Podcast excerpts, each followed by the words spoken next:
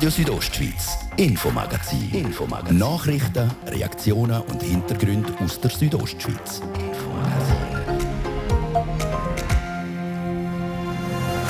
Trotz der teils harschen Kritik aus Deutschland, Frankreich und Italien und aus dem Inland, der Sonderweg von der Schweiz und im Speziellen von Graubünden, das Wintersportgebiet im Winter offen zu haben, der hat sich bewährt. Es war ein richtiger Entscheid, weil sonst wäre der Winter ins Wasser gefallen und so ist es einigermaßen ein passabler Winter gewesen.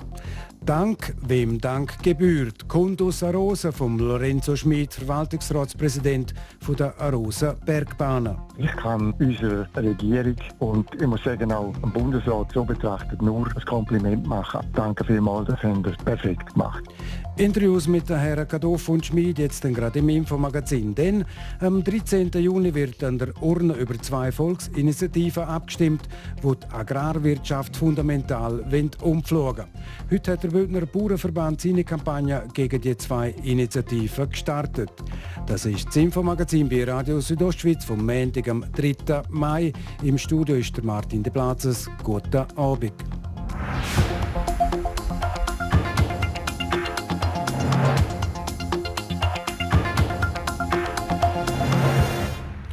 Wo die Bündner Regierung vor der Weihnachtsfeiertage entschieden hat, dass das Ski- und Snowboardgebiet in Graubünden offen haben, ist das gar nicht überall gut angekommen.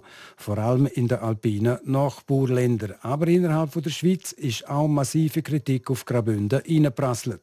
Stark gemacht für das Bündner Wintersportgebiet hat sich immer auch der Regierungsrat Markus Gaduff. Die Saison die ist jetzt zu Ende. Die letzten Gebiete mit Ausnahme der Diavolezza haben geschlossen. Und alles ist gut gegangen. Ich habe kürzlich mit dem Regierungsrat Markus Gaduff über den, kann man schon sagen, Bündner Entscheid geredet. Was geheißen hat, Ende letzten Jahr Graubünden öffnet das Skigebiet. Die Bündner Regierung war hartnäckig, also im positiven Sinn, hat das Skigebiet auch offen lassen. Kritik ist vom Bevölkerung reichsten Kanton, unter anderem auch, wenn Sie jetzt zurückschauen, können Sie stolz sein auf Ihren Entscheid? Ich glaube, stolz ist das falsche Wort. Das ist der äh, richtige Entscheid gewesen. Das hat sich gezeigt, dass äh, Aktivitäten draußen in der Natur nicht das Problem sind. Hat dort äh, sicher gewisse Einschränkungen und, und Massnahmen müssen ergreifen beim Anstehen und in der Gondel. Aber ich glaube, es ist ein richtiger Entscheid gewesen, weil sonst wäre der Winter ins Wasser gefallen und so ist es ein einigermaßen äh, passabler Winter gewesen. Gerade aus volkswirtschaftlicher Sicht, weil gerade die Wintersaison im Kanton Graubünden, das ist so zentral. Das ist so, äh, dass äh, wir haben äh, sozusagen den Totalschaden für den Wintertourismus können vermeiden, verhindern, im Gegensatz zu zum Beispiel Südtirol, wo natürlich alles zu war. Aber ich glaube, es ist auch für die Bevölkerung von der Schweiz wichtig gewesen, dass man raus hat können, dass man Aktivitäten hat können unternehmen ich habe Gespräche verführen mit Leuten im Südtirol oder im Deutschen, die fast immer daheim bleiben und das ist dann auch, schlägt auch auf die Psyche und zwar sehr stark. Und ich glaube, das ist auch aus, aus dem Aspekt äh, wichtig gewesen. Sie haben angesprochen, äh, zum Beispiel Südtirol. Regierungskollegen von Ihnen, jetzt in Südtirol oder auch in Österreich, haben die Kontakt mit Ihnen, beziehungsweise haben die Kontakt aufgenommen mit euch, um zu fragen, wie es läuft mit den offenen Skigebieten? Nein, wir haben zwar einen äh, jährlichen Austausch mit der Regierung im Südtirol, da haben wir aber jetzt konkret, ich persönlich, nicht Kontakt gehabt auf Regierungsstufe, aber auf operativer Ebene hat man sehr wohl Kontakt gehabt. Am Anfang haben wir ja geschaut, wie sie testen. Nachher nachher äh, kommen sie und schauen, wie wir das machen, weil sie haben es äh, nur einmalig gemacht und das wissen wir, dass es nicht hilft.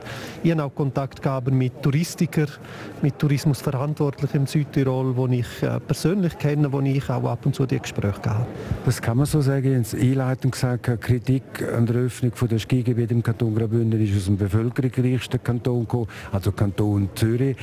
Hat es mittlerweile Gespräche gegeben mit der, Kantons, mit der Zürcher Kantonsregierung zu dieser Thematik offenes Skigebiet?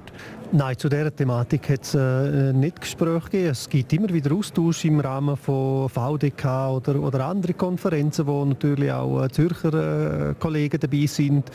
Ich habe die Kritik damals zur Kenntnis genommen, aber ich glaube, das muss man nicht weiter eingehen. Zur Kenntnis genommen und standhaft bleiben?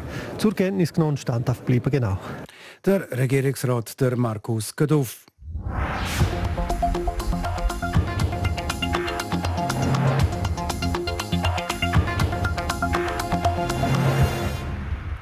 Die Wintersaison die ist jetzt Anfang Mai vorbei. Die Bergbahnen die sind jetzt an der Buchhaltung zum Geschäftsjahr 2020-2021.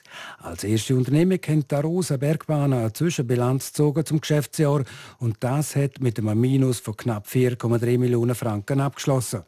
Vom Minusgeschäft sind Anfangssaison alle ausgegangen. Auch der Lorenzo Schmid, Präsident vom Verwaltungsrat der Arosa Bergbahnen, wie er mir im Gespräch gesagt hat. Ja, im Grundsatz bin ich mit dem Ergebnis zufrieden. Das heißt, es ist so rausgekommen, wie wir es uns eigentlich zum Gesetz haben, nämlich mit einem hellblauen Auge davor zu kommen. Und wenn ich das aufteile in den Verkehr und der Erfolg dort und dann die Gastronomie, wo ja eigentlich das Problem war, dann bin ich unter dem Strich schon zufrieden. Also wenn Sie mir im Dezember gesagt hätten, es käme so aus, hätte ich gesagt, dann werde ich zufrieden sein. Das heisst, wenn wir es rückblickend anschauen, die Regierung hat ja die Gesuche der Bergbahnen im Kanton Graubünden bewilligt, dass die den Betrieb können aufrechterhalten können. Dafür hat die Bündner Regierung auch zum Teil Schelten müssen einkassieren müssen, unter anderem auch aus dem Kanton Zürich. Rückwirkend ein äh, super Entscheid für euch als Bergbahnen. Ja, ich kann unserer Regierung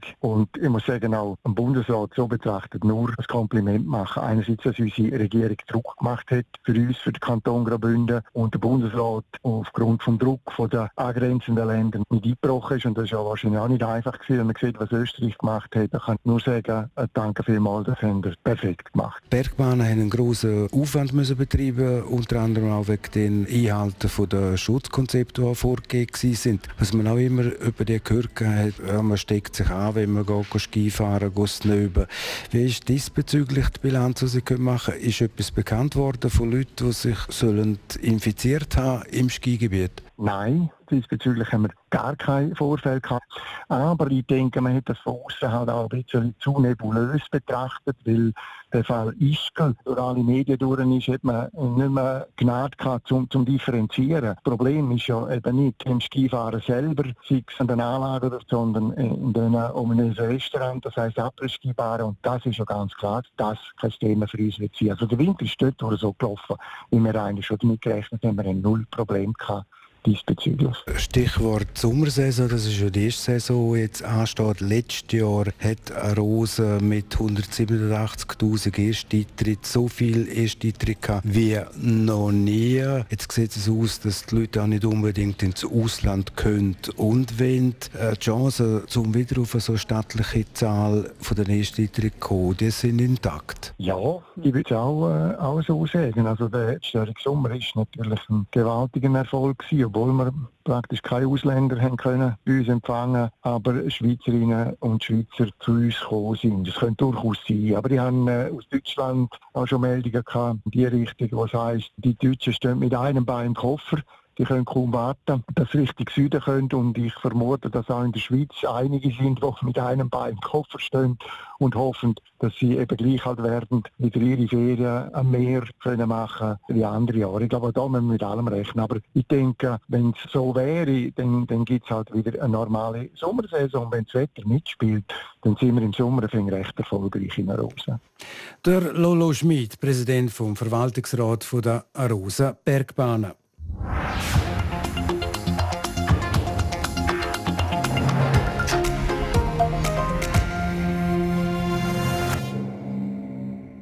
In gut zwei Wochen flattert wieder mal ein Kuvert vom Bund bei uns in den Briefkasten. Dort drin ein Abstimmungsbüchlein und unter anderem die Abstimmungszettel von der Trinkwasser- und von der Pestizidfreie Initiative. Die erwähnt, dass Pestizide in der Schweiz verboten werden und dass beispielsweise auch keine Lebensmittel dürfen importiert werden, die mit Hilfe von Pestizid produziert worden sind. Keine gute Idee findet das der Bündner Bauernverband. Laut ihm und dem Präsident Thomas Roffler soll man darum zweimal Nein auf den Abstimmungszettel schreiben. Adrien Kretli hat mit ihm geredet. Die Initianten haben einen sehr extremen Weg gewählt, der zu mehr Nahrungsmittelimport führt, zu einer geringeren Produktion und vor allem zu einem grossen Einkommensverlust der Bündner Bauernfamilie. Das ist also Ihre Argumentation zum Nein sagen. Sie sagen selber, die Initiativen würden eigentlich in die richtige Richtung gehen, sie sind aber ganz klar zu radikal. In welchen Punkten genau? Die Initiativen sind dann zu, dann zumal zu radikal, wenn sie kein Wort erwähnen, wie man das Trinkwasser schützen soll. Sie sind auch direkt am Direktzahlungssystem abhängig gemacht worden. Das Direktzahlungssystem hat viel weitreichendere Aufgaben zu erfüllen, wie die dezentrale Besiedelung, die Alpwirtschaft und vor allem auch die, der Ausgleich von der erschwerten Produktionsbedingungen. Auf alles das nehmen die Initianten keine Rücksicht und das ist natürlich gerade aus dem Bergkanton Graubünden fatal. Also würden Sie sagen, wir in Graubünden sind besonders betroffen, wenn die Initiativen angenommen werden würden? Initiativen, die Ansetzen am Direktzahlungssystem macht sicher für den Kanton Graubünden eine überproportionale Betroffenheit und vor allem, wenn wir nicht wissen, wie der Verfassungsauftrag auf Gesetzesstufe umgesetzt wird, da sind natürlich sehr viele Möglichkeiten, die das Parlament hat, mit sehr ungewissem Ausgang und das wollen wir natürlich verhindern. Für einen Kanton, der schon über 60 Prozent Biobetrieb hat, denken Sie, würde es dann gleich ein paar Betriebe geben, die sagen, wir steigen komplett aus, weil 100 Prozent Bio kommt für uns nicht in Frage, wir haben lieber keine Subventionen mehr? Das wird sicher Betrieb geben, da vor allem auch im Churer Rheintal oder auch in der Weinbauregion in der Bündner Herrschaft, wo sich dieser Weg sicher denken werden. Gibt es noch Punkte, wo Sie jetzt sagen, eben, ich stimme überein mit diesen Initiativen? Das würde ich gut finden. Es gibt sicher den Weg, wo wir mit der Agrarpolitik im 1991 angefangen haben, gilt es weiterzuführen, wo eben auch auf die ökologischen Bedürfnisse der Bevölkerung Rücksicht nehmen, die weitertragen, weiterentwickeln. Wir haben letztes Jahr im Kanton Graubünden, der Bündner Bauernverband, zusammen mit Biogrischun und Maschinenring und Plantenhof das Projekt gestartet Klimaneutrale Landwirtschaft. Das ist für uns der Weg, wo man Erfahrungen sammelt und für uns ist es richtig, dass man zuerst Erfahrungen sammelt, Massnahmen, die funktionieren und nicht von oben ab mit einem Gesetz Druck macht. Die Initianten sagen, das Ganze ist zwar schön und gut, aber es geht einfach viel zu lang, bis man da mal in die Gang kommt, oder in die Gang ist man jetzt gekommen, bis das Ganze mal wirklich umgesetzt wird. Es braucht irgendwann eine Deadline. Die Initianten erkennen nicht, was die Landwirtschaft in den letzten Jahren alles umgesetzt hat. Wir haben die Biodiversitätsflächen stark ausgebaut. Wir sind heute bei 40 Prozent im Kanton Graubünden, die extensiv bewirtschaftet werden. Wir haben einen Anteil von fast 100 Prozent, der nach dem ökologischen Leistungsnachweis Landwirtschaft betreibt betreiben. Wir haben 17 regionale Landschaftsqualitätsprojekte, wo aber spezielle Maßnahmen, regionale Maßnahmen gefördert werden. Wir haben eine flächendeckende Umsetzung für Biodiversität im Sömmerungsgebiet. Das anerkennen die Initianten nicht. Sie sagen einfach, wir wollen Landwirtschaftspolitik betreiben, fernab, was die Vergangenheit gemacht hat. Sagt der Thomas Roffler, der Präsident vom Bündner Bauernverband, zu den Abstimmungen vom 13. Juni. Über das Argument der Befürworter berichten wir dann zu einem späteren Zeitpunkt. Das ist das Infomagazin auf RSO im zweiten Teil, dem mit diesen Themen die illegalen Preisabsprachen von Unterengadiner Bauunternehmen. In der Hauptrolle auch der Adam Quadroni, wo das alles ans Licht gebracht hat. Jetzt sind neue Sachen zu dem Tag, wo der Quadroni verhaftet worden ist, an den Tag gekommen. Es sind happige Sachen, sollten die sich als wahr herausstellen. Nebst dieser unschönen Sache zu einer ganz schönen, zum Jubiläum vom HCD. Wir stellen euch diese Woche Legenden vor, Typen, die der HCD geprägt haben. Jetzt zuerst Werbung, Kurznachrichten, Wetter und Verkehr. Vodouas ist mit über 100 Agenturen schweizweit vertreten, auch im Sarganserland und im Engadin. Wir kümmern uns um Ihre Versicherungen, Ihre Vorsorge, Ihre Hypothek oder um das, was Sie gerade brauchen. Wir wollen unsere Kunden nämlich kennen und genau auf ihre Bedürfnisse eingehen. Darum sind wir in Ihrer Nähe. Als Genossenschaft schätzen wir das Gemeinsame. Darum geben wir einen Teil vom Gewinn weiter. An Sie. Lernen wir uns kennen. Gemeinsam glücklich. Seit 125 Jahren. Vodouas. Graubünden grilliert. Wir machen dies Grillerlebnis perfekt. Wenn du weißt wie, kannst du alles grillieren. Südostschweiz präsentiert die besten Tipps und Tricks vom Profi für das perfekte Grillieren, der richtige Grill, das richtige Grillzubehör und die perfekten Rezepte für die lustigsten Grillresultate. Damit nichts anbrennt, findest du alle Infos auf südostschweiz.ch grillieren. Graubünden grilliert in Zusammenarbeit mit der Metzgerei Mark in Lunden, Schiers, Langquart und Chur und von Salisweine in Langquart. Direkt Tab-Fabrik. Klasse- und Tiefkühlprodukte mit bis zu 70% Rabatt. Vom Montag 3. bis am Mittwoch 5. Mai. Exklusiv im Nestle Shop Landquart. Der Montagabend mit Radio Südostschweiz. Kompakt informiert, kurz nach der halben sechs von der Bettina Gadotsch. Ein Bär hat sich gestern im Walmüstein aufgehalten und dort seine Spuren im Schnee hinterlassen. Die Spuren wurden unterhalb des Piz Turettas gefunden und konnten von der Wildhut einem Bären zugeordnet werden. Das teilt das Amt für Jagd und Fischerei mit. Mittlerweile sei der Bär über den Ofenpass weitergezogen. Roland Schuler hat das Amt des Tourismusdirektors in Rosa von Pascal Jenny per 1. Mai übernommen. Dieser wechselte nach 13 Jahren auf dem Posten auf die strategische Seite. Jenny ist nun neuer Präsident von Arosa Tourismus. In der Nacht auf heute hat ein Wolf in Elm im Kanton Glarus ein Lamm aus einer eingezäunten Weide gerissen. Es war der erste Nutztierriss im Kanton Glarus im laufenden Jahr. Der Kanton geht davon aus, dass mit weiteren Rissen gerechnet werden muss. Im letzten Jahr entschädigten die Behörden fünf Schafrisse. Zu den Corona-Zahlen in der Schweiz und in Liechtenstein. Das Bundesamt für Gesundheit BAG meldet nach dem Wochenende 3.978 neue Fälle, die in den letzten Tagen positiv auf das Coronavirus getestet wurden. Damit liegt der 7-Tage-Schnitt bei 1738. Das BRG meldet zudem 16 neue Verstorbene und 119 Spitaleintritte. Das Wetter präsentiert von der Pizzolbahn. Täglich der Bergfrühling erleben mit dem Saisonstart am 8. Mai in Bad Ragaz. www.pizzol.com Ein wunderbarer Montagabend, wo wir hier in der Südostschweiz geniessen können. Und er wird noch besser, weil sich die Quellwolken immer mehr auflösen. Der Anfang vor Nacht fällt also sternenklar aus, aber später ändert sich das wieder und die Wolken kommen zurück. So wird es bis zum Dienstagvormittag einen Haufen Wolken am Himmel haben, aber wir können auch noch ein oder andere Sonnenstrahl geniessen. Gegen den Nachmittag kommen die dann weg, durch nicht mehr durch die Wolken durch und es bleibt weiterhin trocken. Tageshöchstwert noch in der Südostschweiz, in Bad Ragaz 18 Grad, im Bivio gibt es 7 Grad und in St. Moritz 5 Grad. Verkehr präsentiert von Greencover AG in Sargans. Ihre Spezialist aus der Region für nachhaltige und effiziente Gebäudehülle. greencover.ch der Feierabendverkehr sorgt jetzt an drei Minuten über halb sechs für stockenden Verkehr oder auch kleinere Staus in der Chur Innenstadt.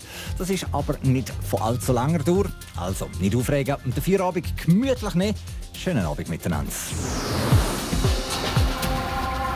Jetzt geht es zurück zum Wichtigsten aus der Region und das hat auch jetzt für euch der Martin de Platzes.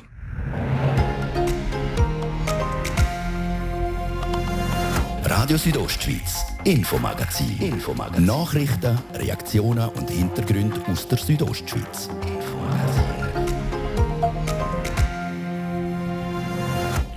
Bald sind es vier Jahre her, wo der Whistleblower Adam Quadroni verhaftet worden ist. Die Art und Weise, wie der Unterengadiner von der Polizei festgenommen worden ist, die ist mehr als nur kritisiert worden. Jetzt sollen zu dieser Verhaftung neue Sachen vorgekommen sein. Vor wenigen Wochen hat die NZZ am Sonntag berichtet. Bündner Polizisten sollen den Rapport zum Ablauf gefälscht haben. Wenn sich dieser Sachverhalt so bestätigt, das will sich der Grossratler Lorenz Ahlig gar nicht vorstellen. Ungeheuerlich so etwas, wenn das sich bewahrheiten sollte. Dann im Infomagazin ein cooles Jubiläum bei uns im Kanton. Der Hockeyclub Davos hat vor wenigen Wochen seinen 100. Geburtstag feiern Ein wunderbarer Grund für RSO in einer Serie auf Legenden zu schauen, die der HCD prägt haben. Heute der Bibi Toriani bzw. sein Sohn, der die ein und andere Episode erzählen tut.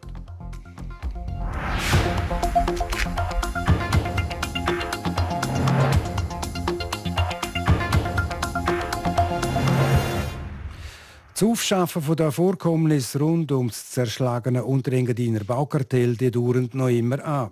Und das ganze Aufschaffen kommt teurer als erwartet. In den letzten Jahren ist die Parlamentarische Untersuchungskommission kurz BUK noch davon ausgegangen, dass der finanzielle Rahmen von 950.000 Franken für die Untersuchung lange wird. Seit dem Anfang dem Jahr zeigt sich aber, dass der Schlussbericht von der BUK sehr umfangreich wird ausfallen und weil dem so ist, wird die Arbeit von der BUK Zusatzkosten verursachen. Ein derartiger Zusatzkredit von 150.000 Franken hat der Grosse Rat an seiner letzten Saison in Davos einstimmig bewilligt. In dieser Debatte haben sich einige Parlamentarier zur Aufschaffung der Machenschaften geäußert. So auch der FDP-Grossrat Lorenz Ahlig. Der Staat kann sich meines Erachtens nicht erlauben, aus Kostengründen die Verbrecherjagd kurz vor dem Ziel einzustellen. Zudem hat unsere Bevölkerung das Recht auf eine schonungslose Aufklärung und eine schonungslose Bekanntmachung dieser langjährigen Gaunerei. Die PUC-Untersuchung wird jetzt auf Kosten von ganzen 1,1 Millionen Franken kommen. Der Schlussbericht von der BUG, so ist der Plan, soll im Juni im Grossen Rat präsentiert werden. Daneben ist auch ein außerordentlicher Staatsanwalt noch am Ermitteln, ein Strafverfahren gegen drei Kantonspolizisten. Im Fokus steht der Polizeieinsatz vom Juni 2017, also wie es genau bei der Verhaftung von Adam Quadroni zu und her gegangen ist.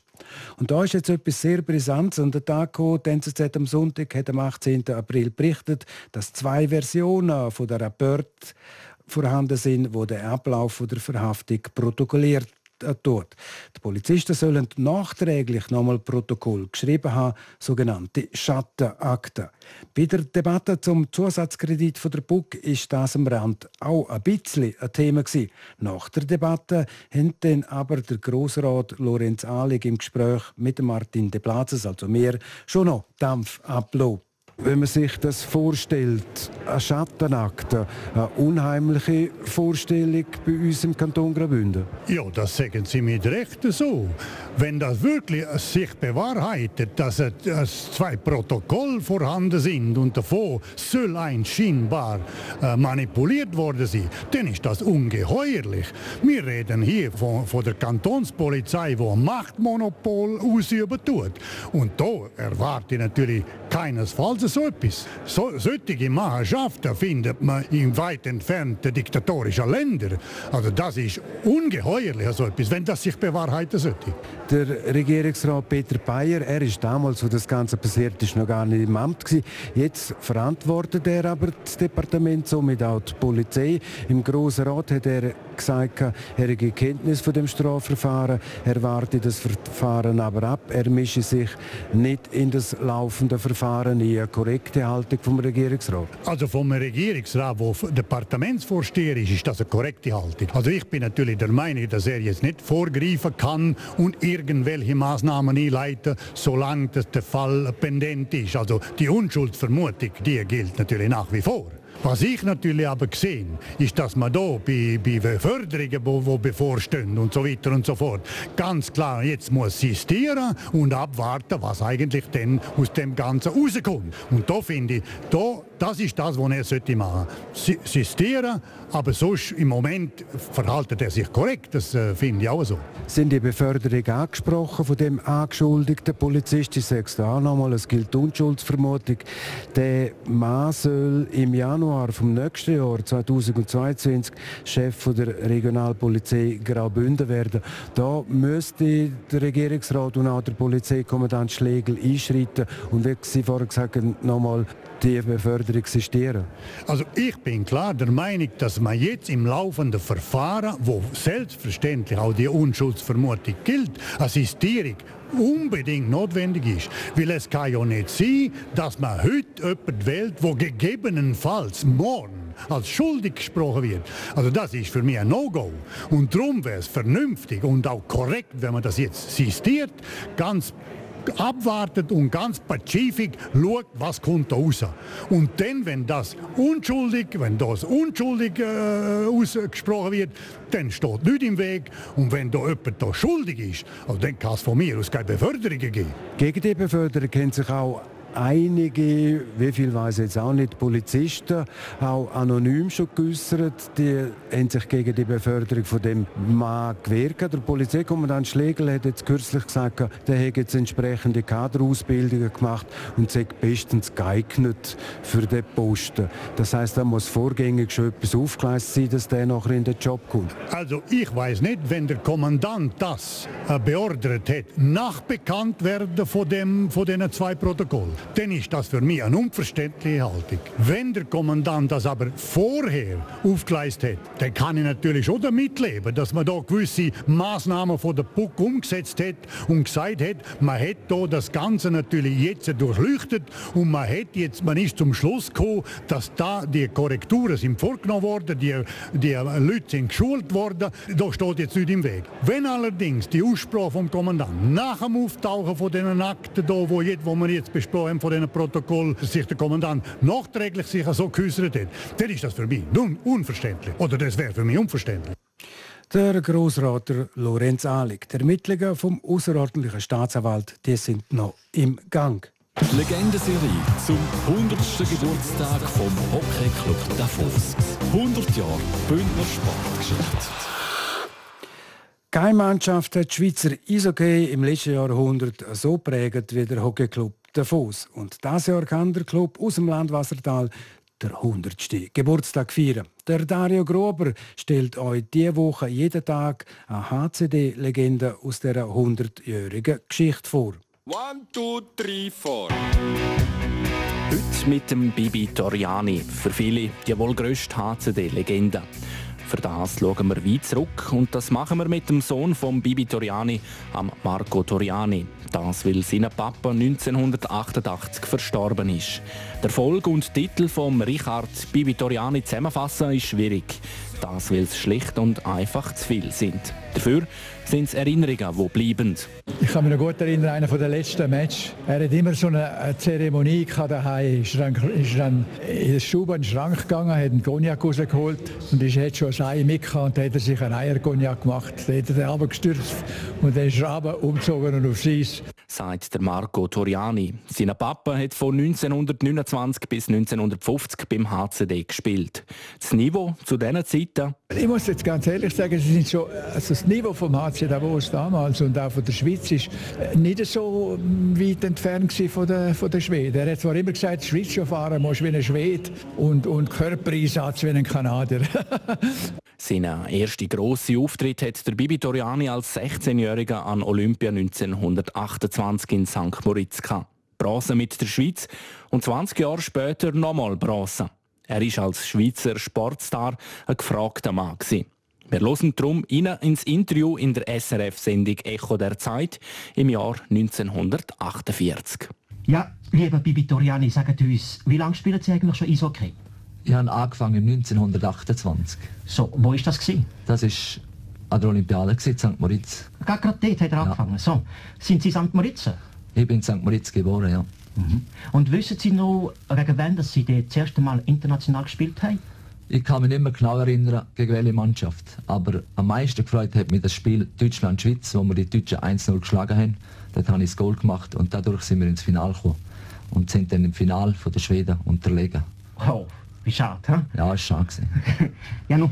Ein Name in der Hockeywelt hat sich der Bibi Toriani nicht allein gemacht. In den 30er Jahren hat der legendäre Niesturm die Gegner schwindlig gespielt. Der Bibi Toriani zusammen mit den Gattini-Brüdern Hans und Ferdinand oder Joe und Big Gattini. Der Marco Toriani erinnert sich. Also das ist ja nicht einfach Zufall gewesen. Die haben hart daran geschafft. Die haben sich wirklich äh, alles gegeben für, für möglichst perfekt können Hockey spielen. Die grossen Vorbilder sind immer Kanadier gewesen. Wenn sie immer etwas haben können schauen oder abschauen oder so, haben sie das gemacht. Und dann haben sie also, haben sie tatsächlich, das ist so weit gegangen, dass sie mit, mit Zündhölzchen haben sie ihre Spielzeuge geübt und äh, geschaut, wie sie es machen können. Und äh, die haben sich also blind, haben sie sich getroffen. Jeder hätte immer gewusst, wo der andere ist und so hätten sie immer ihre Gegner können überraschen. Das sei das was der Niesturm ausgemacht hat. Bis 25 hat der Marco Toriani, der Sohn von Bibi Toriani, selber auch Hockey gespielt. Viermal ist er beim Spengler Cup mit dabei gewesen. Aber aus der Karriere ist dann nichts geworden. Das war gerade in einer Zeit, eine schwierige Zeit zwischen Amateur, äh, Altprofessionalismus in Anführungszeichen. Aber es ist keine langfristige Perspektive und man hat einfach schon gewusst, du kannst vom Hockey nicht leben. Und ich habe mich eben für Hotelfach entschieden und habe dann mit 24 Jahren gesagt, so jetzt äh, musst du wählen. Ich hätte sicherlich noch mit Freude und gerne noch, können da noch ein paar Jahre ansetzen aber dann habe ich mich halt für meine Berufskarriere müssen entscheiden der Marco Toriani hat es an den Genfersee gezogen. Ein Fünf-Sterne-Hotel hat er dort geleitet und nebenbei der Hockeyclub Genf 15 Jahre lang präsidiert und vor Erstliga bis in die Nationalliga angeführt. Zu Recht ist darum der Marco Toriani heute noch Ehrenpräsident vom Club am Genfersee seine Wünsche zum 100. Geburtstag vom HCD? Ja, ich wünsche mir natürlich, dass der HCD jetzt, äh, das ist eine Institution und dann sind das wunderbare Stadion. Davos soll jetzt immer da sein und für immer und vor allem, dass man sich der Jugend widmet, dass die Jugend auch und die ganze Region, dass man da aufbaut, gute Junge und dann die da, Davos landet in der ersten Mannschaft und, und die Tradition weiterziehen. Und möglichst viele Titel.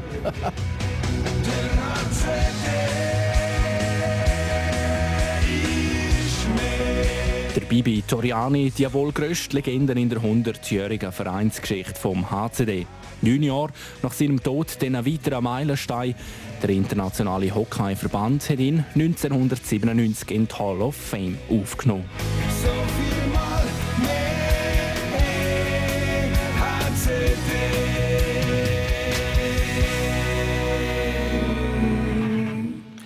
Das ist der erste Teil von der HCD Legendenserie zum 100 Jahr Jubiläum. Morgen um die gleiche Zeit stellt euch der Dario Grober den der Walter Wedel Dürst vor. Er hat zwar nie einen Titel geholt, trotzdem ist er eine wahre HCD-Legende. Der Sport präsentiert vom CELS, am Zentrum für Leistungsdiagnostik und Sportmedizin im Spital Thusis. Für Athleten, Achtsame und Ambitionierte. CELS.ch im Schweizer Eishockey fängt heute der Playoff-Final an. Der EV Zug trifft auf Genf Servet, bedient Kadocz. Der Favorit ist auf dem Papier der EV Zug. Die Zuger gewinnen die Qualifikation überlegen. Sie holen ganze 35 Punkte mehr als die Genfer, die als Sechste der direkte Playoff-Einzug nur knapp geschafft haben. In den Playoffs überzeugend Genfer bis jetzt aber. Es dürfte also spannend werden, wer schlussendlich zu oben steht und der Meisterpokal holt. Los geht der Playoff-Final zwischen dem EV Zug und Genf Servet heute Abend am 8. Gespielt wird im Best-of-Five-Modus. Wir bleiben beim Hockey unter einer Meldung vom HC Davos. Der Hockeyclub Davos wird ab nächster Saison von zwei neuen Spielern verstärkt. Vom tschechischen Meister Oceláši Trschinec stößt der 27-jährige Matej Stranski zu den Bündner. Er bringt vor allem Scorer-Qualitäten. Für ein Jahr kommt der Jesse Zgracken vom EV Zug zu Davoser. Er hat in dieser Saison schon 13 Spiele beim HCD gespielt. Dann noch zum Tennis. Belinda Bencic steht im WTA-Turnier in Madrid in der Viertelfinals. Die 24-Jährige profitiert in der Achtelfinals von der Aufgabe Fortuneserin. Sie hat sich in der Mitte vom zweiten Satz am Oberschenkel verletzt. Das ist es das Infomagazin auf RSO vom Montag am 3. Mai. Das Infomagazin gibt es vom Montag bis zum Freitag jeden Abend ab dem Viertel ab 5 Uhr hier bei Radio Südostschweiz. Jederzeit im Internet unter rso.ch zum Nachlesen und natürlich auch als Podcast zum Abonnieren. Am Mikrofon seid auf Wiederhören der Martin de Platzes. Einen guten Abend in einer buona Notch.